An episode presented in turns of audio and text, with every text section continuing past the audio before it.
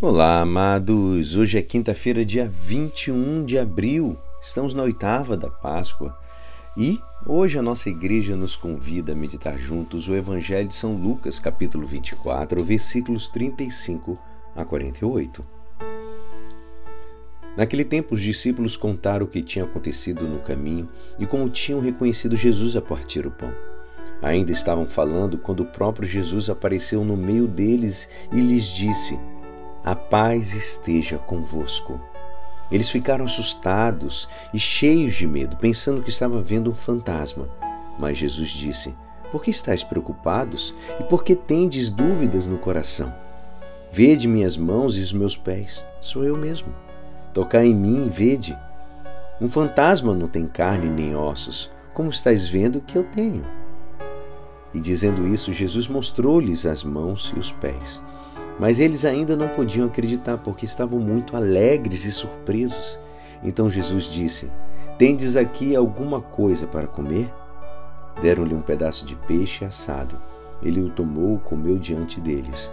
Depois disse-lhes: São estas as coisas que vos falei quando ainda estava convosco. Era preciso que se cumprisse tudo o que está escrito sobre a mim na lei de Moisés, nos profetas e nos salmos.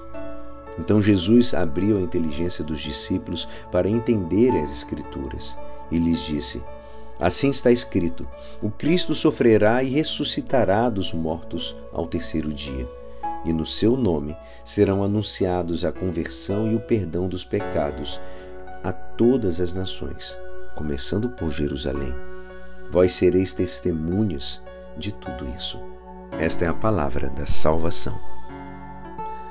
Amados, hoje Cristo ressuscitado saúda os discípulos novamente com o desejo da paz. A paz esteja convosco, diz a palavra. Assim lhe afasta os temores e pressentimentos que os apóstolos acumularam durante os dias da paixão e da solidão. Ele não é um fantasma, é totalmente real. Mas às vezes o medo na nossa vida cai tomando o corpo como se fosse a única realidade. Em ocasiões é a falta de fé e de vida interior o que vai mudando as coisas. O medo passa a ser a realidade e Cristo vai se desbotando da nossa vida.